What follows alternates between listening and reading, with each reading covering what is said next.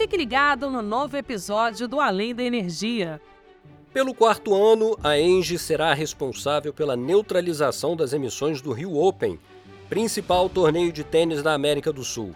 A diretora da empresa que organiza o evento, Márcia Cas, destaca o sucesso da parceria. É um orgulho enorme para a gente ser um evento carbono zero reconhecido pela ONU é, e a parceria com a ENGIE tem sido fundamental nesse processo todo. A neutralização das emissões do Rio Open será feita mais uma vez com créditos gerados pela Geral Energia, explica Veríssimo Neto, gerente de Meio Ambiente e Socioeconomia da companhia.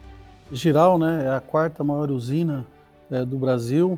Ela se habilitou ao MDL lá no início do projeto. Ela tem capacidade de gerar 6 milhões, mais de 6 milhões de toneladas de CO2 ano.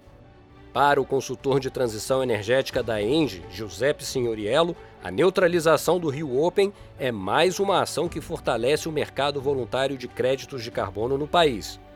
A ENGIE se posiciona como uma pioneira e impulsionadora do mercado voluntário de créditos de carbono, e isso se deve a diversas iniciativas e parcerias com organizações de eventos, as quais não só estimulam a demanda, mas também encorajam outras empresas eh, a seguirem esse exemplo, promovendo dessa forma a liquidez e a vitalidade do mercado voluntário.